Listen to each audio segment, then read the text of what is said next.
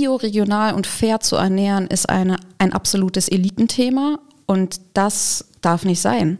Das darf einfach nicht sein. Es ist so ein wichtiger Hebel. Es muss für alle Menschen zugänglich sein und das eben möglichst unkompliziert. Und das ist halt auch das Tolle an dem Konzept, dass wir von einem echten Vollsortiment-Supermarkt ausgehen. Wirtschaft Köln am Platz. Liebe Zuhörerinnen und Zuhörer, wir, die iFishing GmbH, freuen uns sehr darüber, den heutigen Podcast präsentieren zu dürfen. Hallo Köln und herzlich willkommen bei Wirtschaft Köln Unplugged. Ein bis zweimal pro Woche gehen die meisten Menschen einkaufen. Gerade im Stadtzentrum ist der nächste Supermarkt meist nur wenige hundert Meter entfernt. Köln scheint also ausreichend versorgt zu sein mit Einkaufsmöglichkeiten für den täglichen Bedarf. Doch eine stetig wachsende Initiative sieht noch eine Marktlücke und ist auf dem besten Wege, die zu schließen. Was das Besondere an Kollektiv ist, hören Sie doch rein. Mein Name ist Manuel Heckel. Viel Freude beim Gespräch. Dann freue ich mich sehr auf unsere heutigen Gäste bei Wirtschaft Köln Unplugged und begrüße Elisa Flasche und Malte Garrecht, zwei Kollektivister, wie sie sich selbst nennen, denn sie stammen von der Initiative Kollektiv, über die wir einiges hören werden. Herzlich willkommen, Elisa und Malte. Hallo, danke für die Einladung. Hallo, ja, danke schön. Schön, dass ihr da seid. Ähm, ich frage alle meine Gäste am Anfang einmal nach ihrem Lieblingsort in der Stadt. Das würde ich bei euch natürlich auch gerne machen. Äh, Elisa, wie sieht es bei dir aus? Ich wohne im Agnesvedel und ich liebe es, den Rhein runter zu laufen Richtung Norden. Das ist immer so eine schöne Mischung aus Urbanität, aber man hat eben auch die Rheinauen und mal weidende Schafe, wie jetzt demnächst wieder. Ähm, da hat man immer was zu gucken, das liebe ich. Ja, Malte, wie ist es bei dir? Ähm, witzigerweise tatsächlich fast genau die gleiche Antwort, also auch ähm, irgendwie am Rhein. Mhm. Ich wohne in Mülheim gerade und ähm, genau bin in Deutsch aufgewachsen und hatte irgendwie immer viel, viel näher zum Rhein. Ja, wunderbar. Und auf der anderen äh, Seite, ähm, wir, wir, werden über, über Punkte reden, die ihr in Köln verbessern wollt, aber vielleicht nochmal erstmal, ob es auch Orte gibt, äh, die Verbesserungsbedarf haben. Elisa. Nahezu jede Straße in Köln, Mhm. gerade als Fahrradfahrerin. Ähm, ja, gerne alles grüner, gerne äh, breitere Radwege, ähm, das wäre wunderbar. Ja. Bei dir? Ähm, genau das gleiche. Also als Platz hatte ich noch den, den Wiener Platz vielleicht. Ja. Ähm, genau, auch verkehrstechnisch schwierig, würde ich sagen. Ähm, verbesserungswürdig. Ja. Ja, man merkt sozusagen schon einige Parallelen links und rechts des Rheins sozusagen. Ähm, und äh, ja auch vielleicht nicht verwunderlich, dass ihr dann eben beide engagiert seid in dieser Initiative, über die wir heute etwas ähm, genauer reden wollen und verstehen wollen, was da so hintersteckt. Ähm, es geht ja letztendlich um eine neue Idee für einen Supermarkt, fürs Einkaufen. Jetzt seid ihr, glaube ich, beide nicht von Haus aus Regionalverkaufsleiter. Ähm, wie kommt man dazu, sich für so ein Thema, für so ein Konzept zu engagieren? Ähm, also ich bin, ich würde sagen, fast zufällig dort gelandet. Ich habe nämlich eine Anzeige bei eBay Kleinanzeigen gesehen. Mhm. Ähm, und genau, bin darauf aufmerksam geworden, fand das Konzept total gut. Ich bin erst nach, ich glaube, zwei, drei Monaten dazugekommen ähm, und dann geblieben. Ja. Also genau, die Idee ist ja irgendwie, also arbeitet mit, mit Lebensmitteln und mit Lebensmittelversorgung, aber auch gleichzeitig die, die Art, wie zusammengearbeitet wird, hat mich ähm, da echt total, total überrascht und total begeistert. Und ich glaube, deswegen bin ich auch immer noch dabei. Ja. Elisa, wie, wie, was war dein Weg? Ich war schon nahezu verzweifelt auf der Suche nach einem Herzensprojekt, Mhm. was vieles vereint, wie eben zum Beispiel Nachhaltigkeit und der Chance, was zu verändern, irgendwas anzupacken. Ich arbeite schon in einem recht nachhaltigen Unternehmen im, im Marketing, äh, lebe nahezu plastikfrei, war politisch in Arbeitskreisen, aber es war immer so das Gefühl, ach, so wirklich was verändern tust du nicht. Und eine gute Freundin hatte mir dann erzählt, dass ähm, ihre Schwester da so eine Idee hat über eine Food Coop und das könnte Ja. was für dich sein. Und ich hatte dann so ein paar Infos darüber gelesen und habe genau gewusst, das ist es. Es vereint so vieles. Es ist wirklich die Chance, ähm, mit anzupacken und was zu verändern. Und ja, seitdem ist es auch mein Herzensprojekt, Ja. das, was ich gesucht habe. Ja, und, und das schon eine ganze Weile. Ne? Also ihr seid schon eigentlich natürlich auch wahrscheinlich etwas gedämpft durch äh, Lockdown und Corona und Co., ähm, aber schon eine ganze Weile unterwegs, oder? Gedämpft würde ich gar nicht mal sagen. Äh, Das erste Treffen war eine Woche vor Lockdown. Und dann waren wir aber gezwungen, wie eben so viele, ähm, eben direkt digital auszuweichen. Und wir sind Also gerade was unsere digitalen Arbeitstools geht, mega aufgestellt. Äh, unsere Pläne finden seit jeher ähm, digital statt. Mhm. Jeder von uns und jede macht das ja spaßeshalber ehrenamtlich neben dem Job und es ist viel einfacher, das von zu Hause äh, von der Couch aus zu machen, mhm. als dann eben nach Feierabend noch irgendwo hinzuradeln äh, und sich zu treffen. Ja, und okay. Jeder hat so seine Tools aus seinem Arbeitsleben äh, quasi mitgebracht, äh, wobei wir auch äh, extrem darauf achten, äh, Open Source unterwegs zu sein. Mhm. Also auch da quasi irgendwie es anders zu probieren, auch wenn es manchmal mühseliger ist. Mhm. Ähm, genau. Ja. Also es war auch eine Chance. Ja. Okay. Aber ja, wir sind schon seit drei Jahren dabei. Das ja. kann man nicht leugnen, aber es ist eben auch viel zu tun. Ja, absolut. Und sozusagen, ihr habt euch ja, du hast gesagt, du hast ein Herzensprojekt gesucht, ähm, vielleicht ja auch in einem Feld gelandet dann damit, wo jetzt vielleicht nicht jeder sofort gedacht hätte, da müsste überhaupt irgendwie was passieren, äh, als erstes sozusagen oder als, als, als wichtiges. Ich hatte mal geguckt, wer, was man so an Zahlen findet. Es gibt so an die 300 Supermärkte gibt es schon in der Stadt, schwankend irgendwie ähm, mit, mit den Jahren natürlich. Äh, und in Köln ist ja quasi fast äh, eine 100 Meter, eine Frage von wenigen 100 mhm. Metern, bis man im Zweifel am nächsten Rewe vorbeikommt, allein hier am, am Ring ja. Ähm, warum braucht es ein neues Konzept?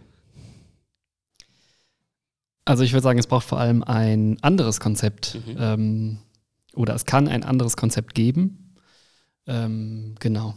Weil ich glaube, also viele, die bei uns mitmachen, die sind es einfach leid, ähm, allein durch den Einkauf oder durch den, ja, durch den eigenen Einkauf ähm, bestimmen zu können, was Supermärkte anbieten und wie Produkte hergestellt werden.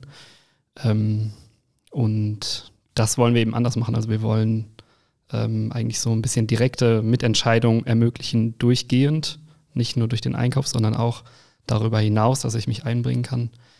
Ähm, genau, und ich glaube, das fehlt einfach noch in der Einkaufskultur. Ähm, ja. Mhm. Genau, es gibt unzählige Supermärkte, wie du schon gesagt hast, aber sie sind alle das gleiche System. Ja. Sie sind eben auch alle dem Markt unterworfen und dem Zwang unterworfen, Gewinne zu machen. Und ich finde nichts frustrierenderes, als in einer großen Biomarktkette zu stehen und Biokartoffeln aus Mexiko zu sehen. Da dreht sich mir einfach um, wo ich denke, okay, es ist biozertifiziert, wow, danke dafür, aber es ist aus Mexiko, wo wir im Kartoffelland schlechthin leben. Und dieser, dieser unbedingte Versuch, irgendwie was am System zu verändern, das reizt mich so sehr am Kollektiv, weil es eben nicht ähm, gewinnorientiert ist, weil sich jeder einbringt, wie Malte schon gesagt hat. Also es ist auch ein total inklusives und gemeinschaftliches Projekt und gerade in der Großstadt geht total viel eben davon verloren. Ne? Das erlebt mhm. jeder. Jeder spricht von Integration und gescheiterter Integrationspolitik, aber jeder lebt in seiner Bubble. Und in meiner Vorstellung ist, der Kollektiv, ist das Kollektiv auch ein Ort, wo sich ganz viele verschiedene Leute dann eben auch zusammen für eine Sache engagieren zum Beispiel. Also ja. es ist wahnsinnig vielschichtig. Ja. Wie, wie habt ihr euch da letztendlich vorgearbeitet? Wir hatten die, die drei Jahre, über die wir gerade schon gesprochen haben, in denen natürlich auch schon viel passiert ist. Wie ist es losgegangen aus so einem wahrscheinlich ja auch einem, einem, Wust von vielen Wünschen und Ideen, die man so in der Gruppe dann im Kollektiv oder im Kollektiv bei euch äh, hat, äh, sich, sich vorzuarbeiten? Also wie sah dieser Prozess aus bis hierhin? Guter Punkt, da würde ich direkt mal was zu sagen. Das fand ich so spannend am Anfang, nachdem wir uns so, also am Anfang waren wir sieben Leute, dann beim nächsten Treffen waren wir zwölf, dreizehn Leute. Und dann war erstmal die Frage, wie treffen wir denn Entscheidungen? Machen wir das jetzt hier mehrheitlich demokratisch? Was kann, wie kann man denn noch Entscheidungen treffen in einer Gemeinschaft? Wie machen es andere? Äh, mit welchen Tools arbeiten wir? Ne? Es, ähm, arbeiten wir jetzt mit allen gängigen Mitteln, die wir kennen von der Arbeit, alle Google-Produkte, Slack und Co. Oder machen wir es uns vielleicht auch ein bisschen schwerer und gucken Open Source? Also es waren erstmal so ganz viele strukturelle Fragen, die wir eben auch klären wollten, weil wir auch dieses Projekt auf gesunde Füße stellen wollten. Mhm. Und ähm, somit war das auch erstmal so ganz viel so, was ist so das Selbstverständnis? Wie wollen wir miteinander agieren? Wie wird jeder gehört? Ähm, ähm, also das war allein schon ein Riesenprozess, bis wir dann mal angefangen haben, so was ist denn die Vision? Ja. Was ist denn wirklich die Idee? Weil jeder von uns hatte so eine ungefähre Vorstellung. Wir hatten alle so die gleiche Doku im Kopf mhm. über ähm, die, das New Yorker Vorbild. Mhm. Ähm, aber jeder hat ja eine andere, vielleicht schon andere Ausprägung vor Augen gehabt. Und dann musste man sich da eben nochmal irgendwie so auf eine Linie quasi bringen. Ja. Was, was, was, waren da so, so wichtige Fragen oder Äste, über die noch quasi äh, verhandelt, nachgedacht wurde? Boah, wahnsinnig viel natürlich. Also, also ich glaube vor allem, ähm, dass sich die, die Idee auch im Laufe der Zeit einfach sehr entwickelt hat. Also mhm. so als ich glaube, als das erste Treffen war, war noch die Meinung, dass wir ein halbes Jahr später eröffnen würden. ja. Da war es aber, glaube ich, auch noch ein sehr kleiner Laden, einfach wie so ein ja, kleiner Bioladen, ähm, glaube ich, so in der Vorstellung. Und das hat sich dann auch verändert, weil wir auch angefangen haben, ähm, darüber zu sprechen, ja, wie wollen wir denn einkaufen? Ähm, wollen wir tatsächlich einen Laden haben? Wollen wir vielleicht ein, ähm, einen Einkaufsbus haben oder wollen wir einen reinen Fahrradlieferdienst machen? Ähm, und was ist ein cooler Fahrradlieferdienst? Also so Fragen haben wir dann besprochen. Ähm, und so ist die Idee immer weiter gewachsen. Ähm, und dann war natürlich auch das konkrete Geschäftsmodell dahinter oder die, mhm. die Organisationsform dahinter. Ähm, da gab es dann ja, Ideen, ob, wie wir wirtschaften können. Und letztendlich haben wir uns dann auch nach, ähm, nach längerer ähm, ja, Auseinandersetzung damit für die Genossenschaft entschieden und sind dann eben in die Genossenschaftsgründung gegangen, ähm, was auch ein ja, auch einfach länger dauert, mhm. wenn alle es nur mit ein paar Stunden die Woche machen. Und jetzt haben wir aber eben eine gegründete, eingetragene Genossenschaft mit über 200 Mitgliedern. Okay. Und ähm, genau, so geht's ja. weiter. Ja, ähm, ihr hattet jetzt gerade schon, schon auch das, das US-Vorbild angesprochen, was, was dann auch über eine Doku Dokumentation quasi so ein bisschen für Reiz oder für äh, manche Leute neugierig gemacht hat oder darauf gebracht hat. Ähm, du hattest, wir hatten im Vorgespräch auch schon mal kurz, das, ich glaube, das Wort Food Co-op viel als mhm. Überbegriff. Mhm. Ähm, was steckt dahinter und was gibt es vielleicht auch schon, ähm, woran ihr euch jetzt ein bisschen auf dem Weg auch orientieren mhm. könnt? Also was es natürlich schon viel gibt, sind Kooperativen wie Solavis, Einkaufsgemeinschaften, mhm. die natürlich alle sehr ähnlich äh, fungieren. Aber gerade das Beispiel aus äh, New York, ähm, ist eben dieser Vollsortimentler, also einen Supermarkt zu haben, wo ich wirklich alles bekomme, was möglichst bio, regional, fair gehandelt ist und dann eben noch zum Selbstkostenpreis. Ähm, das war einer der Punkte so in meinem Leben. Ich bin Vegetarierin, ich versuche bioregional mich zu ernähren und das auch noch plastikfrei. Das bedeutet für mich, und ich kann es mir leisten und hatte die Zeit dafür, zum Wochenmarkt einkaufen zu gehen, dann noch zur Bio-Supermarktkette, ähm, dann noch zum Unverpacktladen. Ähm, und alles, was ich da nicht bekommen habe, wie Toilettenpapier etc., habe ich dann eben noch bei den großen äh, gängigen Supermarktketten mhm. gekauft. Also habe ich vier bis fünf Anlaufstellen gehabt. Das ist aber ja nicht praktikabel, wenn man einen 40-Stunden-Plus-Job hat, plus Familie etc. Ähm, plus eben, das merken wir jetzt gerade in dieser heißen Inflationsphase, einfach die Preisexplosion. Also mhm. es ist sich gut bioregional und fair zu ernähren, ist eine, ein absolutes Elitenthema und das darf nicht sein. Das darf einfach nicht sein. Es ist so ein wichtiger Hebel. Es muss für alle Menschen zugänglich sein und das eben möglichst unkompliziert. Und das ist halt auch das Tolle an dem Konzept, dass wir von einem echten Vollsortiment-Supermarkt ausgehen. Mhm. Und wenn wir jetzt mal, ihr habt gesagt, sozusagen 200 Leute, die Genossenschaft steht, welche konkreten Schritte anstehen, kommen wir gleich auch noch sicherlich zu. Wenn wir in der Vision mal vorangucken, was, wie sähe denn äh, euer, euer Supermarkt, wie sähe denn ein Kollektivladen, ich weiß nicht, wie, wie der Name wäre, äh, wie, sähe, wie sähe der aus, wie würde der Einkauf funktionieren und wie würde er sich vielleicht eben auch unterscheiden von dem, was, was man heute so links und rechts äh, der Straßen kennt? Ähm, ich glaube, der größte Unterschied ist, dass ähm, im Supermarkt größtenteils Mitglieder arbeiten. Also es gibt eben die ähm, Gemeinschaftshilfe, die jedes Mitglied in der Genossenschaft oder fast jedes Mitglied in der Genossenschaft äh, leisten muss. Das bedeutet, dass ähm, ich als Mitglied einmal im Monat ähm, drei Stunden, einen Vormittag oder einen Nachmittag ähm, arbeite und da eben Regale einräume, kassiere, waren verräume.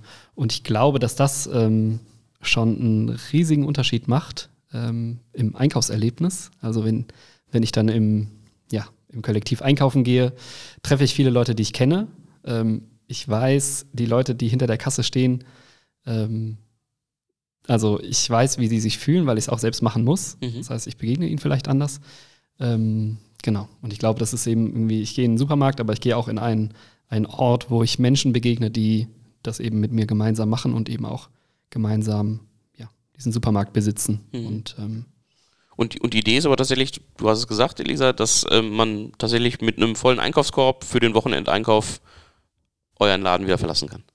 Genau, wir planen eben auch einen, einen Vollsortiment-Supermarkt. Das heißt, ähm, es wird sowohl ähm, Lebensmittel geben, es wird aber auch sogenannte Non-Food-Produkte geben, also Hygiene oder ähm, ja, eigentlich hauptsächlich gerade am Anfang eher Hygieneprodukte, aber vielleicht später auch Schreibwaren, Haushaltsmittel etc. Ähm, genau. Wir werden auch eine Unverpackt-Ecke planen, also irgendwie auch zu schauen, wie wie, wie können wir das vereinen, Unverpacktladen und Supermarkt. Ähm, genau. Und wie kann das funktionieren? Du hast gesagt, ein wichtiger Punkt äh, auf eurem Weg war eben auch zu überlegen, wie das wirtschaftlich funktioniert. Jetzt liest man ja immer mal wieder, ich habe es jetzt noch nicht, nicht im Detail nachgeprüft, äh, dass Deutschland die traurige Berühmtheit darin hat, dass die Lebensmittelpreise eben sehr gering sind, weil natürlich im Land von Aldi und Co. Ähm, die Margen ausgepresst sind quasi und die ähm, äh, Einkaufsmacht natürlich enorm ist der großen Ketten. Ähm, du hast gesagt, Elisa, es ist vieles, was heute passiert, ist noch ein Elitenthema. Wie soll es funktionieren? Wie soll kollektiv auch bezahlbar sein?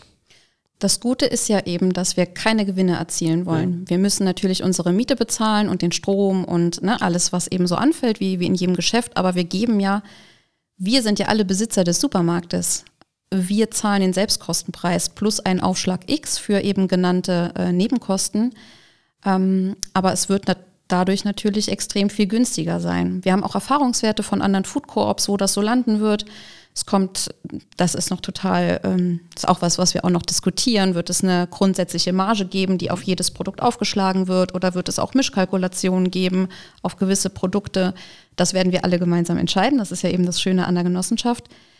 Ähm, aber wir wissen ähm, aus zumindest der Erfahrung der anderen Food Coops, dass wir günstiger sein werden als die gängigen ähm, Bio-Supermarktketten, aber wir werden nicht über den, Dis äh, wir werden über den Discountern liegen, also im, äh, im, im Mittelfeld. Aber es wird eben alles so, so bio, so regional, so fair gehandelt wie, wie möglich sein. Und die Wertschätzung ist eben ja eben auch eine ganz andere, weil es ist unser Supermarkt, es sind unsere Produkte. Mhm. Okay. Und wo du die Produkte angesprochen hast, und wir hatten gerade schon die, ich glaube, Kartoffeln waren es aus, aus Mexiko, äh, über die du äh, erzürnt warst. Ähm, wo kommen die Produkte letztendlich her? Weil natürlich auch viele der äh, Lieferanten sich in Deutschland wahrscheinlich eingestellt haben auf ein, ein Spiel, auf eine äh, äh, Lieferbeziehung mit den großen Ketten, die eben auch äh, Tonnen quasi abnehmen für ihre gesamte westdeutsche Belieferung und nicht für, für einen Laden, der vielleicht bald in Köln entsteht. Ähm, genau, das wollte ich gerade noch ergänzen, auch, dass, also wo die Produkte herkommen, auch einfach viel tatsächlich mit dem Preis zusammenhängt. Mhm. Ähm, weil es ja gerade auch darum ging, dass äh, Discounter irgendwie riesige Einkaufsmengen haben, dadurch die Preise drücken und bestimmen können und dass wir eben auch ähm, ja, faire Preise zahlen wollen, an die die es produzieren ähm, und dann eben durch ähm, ja eigentlich hauptsächlich durch, durch Informationen irgendwie eine Transparenz über die Preise herstellen wollen. Ähm, genau. Und wir haben uns in, in unseren Produkten haben wir uns ähm, Genau, wir hatten erst ganz viele kleinere Unterkategorien und haben die dann letztendlich wieder auf drei größere Kategorien ähm, irgendwie darauf zusammengefasst. Das ist einmal Bio, dann gibt es regional und es gibt fair. Also fair, also die Arbeitsbedingungen, regional so die Transportwege und Bio ist unser, unsere Mindestanforderung. Das sollen alle Produkte erfüllen. Ähm, und bei regional haben wir eben noch saisonal mit eingepackt, weil wir dann auch also erst hatten wir saisonal noch als, eigene Kategorie und haben dann aber irgendwann gesagt, alles, was saisonal ist, muss auch irgendwie regional sein, weil sonst ergibt es keinen Sinn, also sonst hilft es mir nicht, weil auch eine Avocado hat irgendwann Saison in irgendeinem Land, was weit weg ist. Mhm. Und ähm, das hat uns nicht geholfen, deswegen haben wir es dann wieder unter regional zusammengepackt. Mhm. Und wir wollen, ähm, wir wollen Produkte anbieten, die alle Kategorien erfüllen. Ähm, das ist dann zum Beispiel der Bio-Quinoa aus der Region, den es gibt.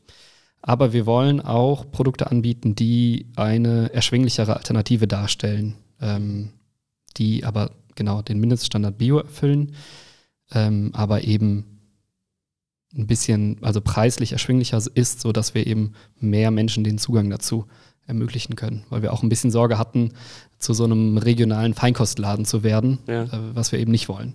Ja. Genau.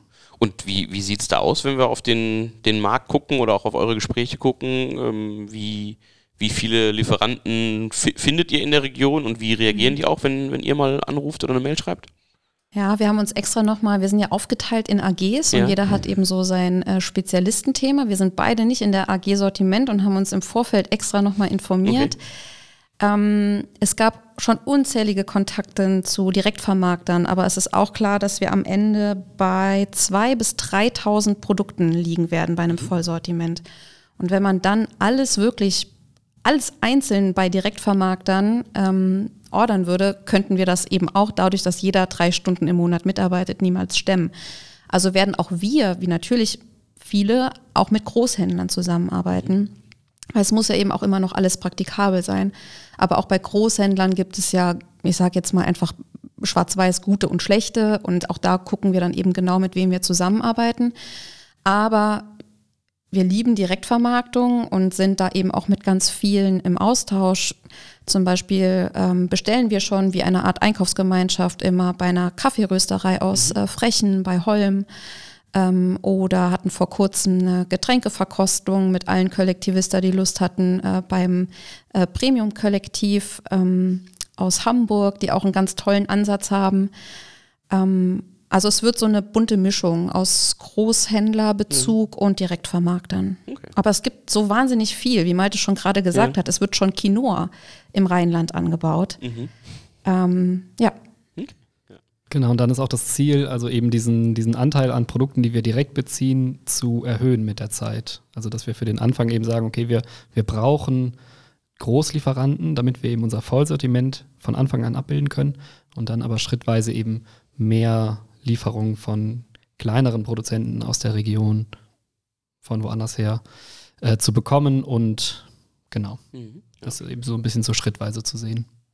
Was ich noch ergänzen würde, was auch so spannend ist in, in einer Genossenschaft, so, okay, was ist denn Bio und was ist regional? Also welche Diskussionen bei uns eben auch geführt werden. Kilometer, wie viele Kilometer dürfen sein und welches Genau. Zertifikat muss es sein? Genau, ja, ja genau sowas. Und ähm, ist Bio, ist, ist jetzt das EU-Label okay oder muss es Demeter sein? Und wir haben zum Beispiel für uns entschieden, es braucht nicht dieses Zertifikat. Wenn wir den Kartoffelbauern aus dem Rheinland kennen und da sowieso einmal die Woche hinfahren, dann ist das vollkommen in Ordnung, wenn man im persönlichen Austausch steht und weiß, das ist gute Ware. Mhm. Okay. Genau, das, also dieses Bio-Zertifikat, das wird es natürlich trotzdem so geben, Ja. also wie dieses Zertifikat ist. Mhm. Aber wenn wir wissen, okay, das ist ein, ähm, genau, also wir, wir kennen den Produzenten, wir können dahinter schauen, wie sind die, wie sind die Produktionsbedingungen, dann ist es auch was, was für uns von Interesse ist. Ja. Genau. Ihr hattet auf dem Weg schon gesagt, erste Treffen war mit irgendwie sieben Leuten, dann wurden es 13, jetzt sind es 200 Kollektivisten im Moment. Ähm, wer ist das? Wer macht mit und was sind auch so die Motive von denen, also von euch vielleicht und äh, von denen, die sonst noch so dabei sind? War also bunt gemischt. Ja. Und trotzdem natürlich noch eine Art Bubble. So ehrlich müssen wir sein. Ne? Also es ist schon eben, jeder von uns hat eben so diesen, diese Vorstellung von irgendwie einen Impact haben in seinem, in seinem Alltag, was verändern wollen. Ähm, aber vielleicht jetzt mal so ganz grob, einfach so quasi demografisch sind wir, würde ich sagen, so von 20 bis 60. Natürlich äh, die meisten von uns äh, Kölner, äh, Kölnerinnen, ähm, wobei wir eben auch schon viele Leute aus der Familie als Kollektivista irgendwie äh, akquiriert haben, weil wir sind ja eine Genossenschaft, wir brauchen Mitglieder äh, aus ganz vielen Gründen, um, um das eben zu, ja, realisieren zu können. Ähm, beruflich ist alles dabei und das ist eben auch das Schöne. Also jeder kann sich bei uns einbringen. Ähm, wir haben total vielfältige AGs äh, über AG Marketing, Netzwerk, Genossenschaftsgründung, Locationsuche. Und nur weil man im Marketing arbeitet, muss man nicht bei AG Marketing sein, sondern denkt sich vielleicht, boah, Locationsuche, wie cool ist das denn? Da habe ich Bock drauf. Und dann bringt man sich da eben ein. Weil man vielleicht auch gerade genau den Unterschied zum Job sucht. Mhm. Okay. Wie, also wie, wie groß ist der Kreis, die tatsächlich sich aktiv mit engagieren jetzt aus den 200? Ähm, ich würde sagen, dass es so schon 30 bis 40 sind, die regelmäßig dabei sind. Ähm, genau. Mhm. Und so in diesem, in diesem Gesam Gesamtprozess der letzten drei Jahre sind natürlich immer wieder Leute dazugekommen und dann auch wieder weggegangen, was halt eben auch, ja, verständlich und ich denke mal bei jedem, bei jeder ehrenamtlichen Arbeit so ist. Ähm, Ja. Genau. Und wenn wir jetzt darüber nachdenken, wenn es sozusagen 200 potenzielle Kunden äh, ja auch wären äh, für so einen Supermarkt, wäre es ein entspanntes Einkaufen, glaube ich, immer noch. Ähm, wo wollt ihr hin? Wo muss man vielleicht auch hin, wenn man irgendwie Vergleichsprodukte, äh, Vergleich- Vergleichsprojekte sich anguckt, äh, damit das Ganze auch funktioniert? Ähm, 500 ist unsere Marke, die wir jetzt als allererstes dringend Ja. knacken müssen. Ähm, das ist zum einen, wir haben natürlich einen Businessplan, ähm, da drin ist das verankert. Ähm, wir brauchen aber, ähm, ich meine, wir müssen uns finanzieren, wie, wie, wie jede Unternehmung. Wir brauchen Gelder. Ähm, wir sind in engen Gesprächen ähm, mit einer Bank. Die hätten zum Beispiel gerne die 400 bis 500 Mitglieder, was total verständlich ist als, als Sicherheit, dass genügend Leute an diese Idee glauben. Und dann wird's immer mehr, weil das zeigt tatsächlich die Erfahrung. Wir sind eng im Austausch mit anderen Food Co-ops, äh, mittlerweile europaweit im Austausch. Sobald der Supermarkt eröffnet ist, wächst das Ding. Also dann kommen die Mitglieder, dann, weil es ist immer die erste Frage, die gestellt wird, wo ist denn der Supermarkt? Und ganz viele scheuen sich, die Mitgliedschaft schon vorab zu machen. Ähm, ja, dabei ist das eine totale Einladung, es trotzdem zu machen, weil wir brauchen eben Leute, die die Idee geil finden und daran glauben und unterstützen wollen. Äh, ja, weil wir es als Sicherheit brauchen. Tja, und wo wollen wir hin? Also kein, nach oben gibt es kein Keine Ende. Okay, ja. Ähm, äh, da- das heißt sozusagen, also äh, man muss, wenn man Lust hat mitzumachen, man muss die Vision natürlich irgendwie teilen, Bock drauf haben, wie ihr Ja. gesagt habt. Man muss dann wahrscheinlich ein bisschen Einlage mitbringen für den Genau. ähm, äh, Supermarkt äh, oder für, für, für, für die Genossenschaft. Und man muss eben dann drei Stunden im Monat mitmachen? Oder wie ist die Idee? Genau. Also man zeichnet zwei Anteile auf 50 Euro, Mhm. also 100 Euro. Damit ist man dann Genossenschaftsmitglied, erhält eine Stimme, äh, um eben dann auch mitzuentscheiden bei unserer Generalversammlung. Man darf sich aber auch schon vorab eben in unsere Initiative, die zur Eröffnung hinarbeitet, äh, einbringen. Das darf man auch ohne Mitglied zu sein. Äh, Im Übrigen ähm, Tja, was braucht man noch? Genau, diese drei Stunden ähm, Gemeinschaftshilfe, die zu leisten sind. Aber es ist natürlich auch klar, ähm, es gibt Lebensumstände, die das nicht erlauben.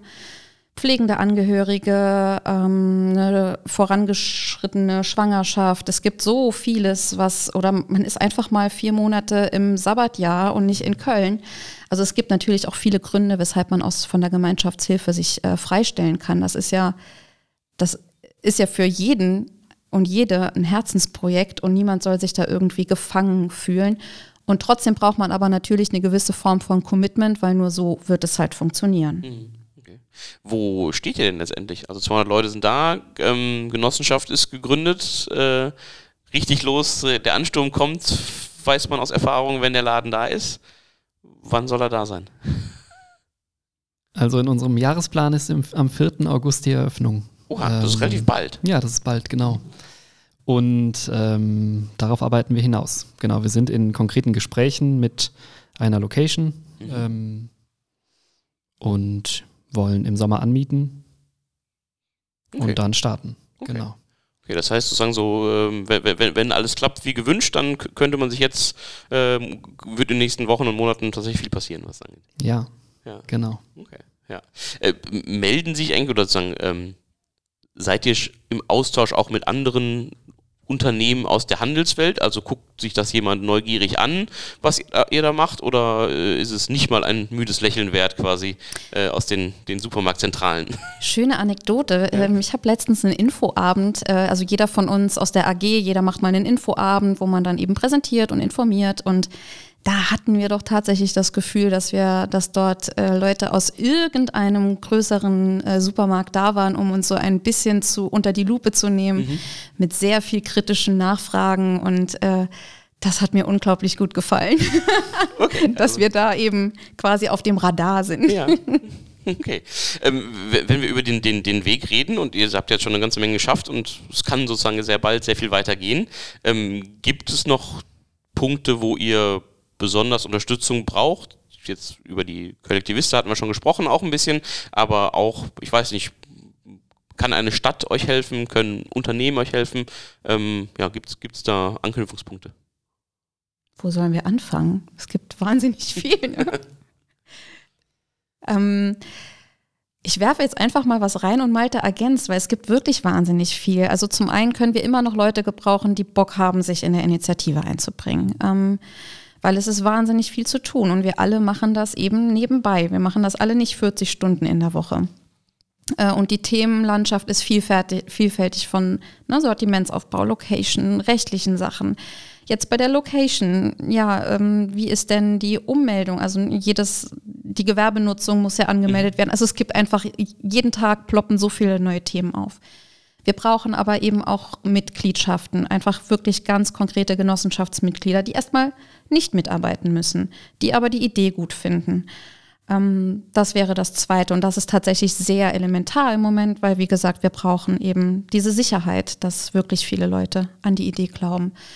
Ähm, wir brauchen aber auch irgendwann natürlich ähm, Equipment, ähm, eine Ladeneinrichtung. Wir haben schon von den lieben Fedelskrämerinnen ähm, eine Unverpacktwand ähm, abgenommen.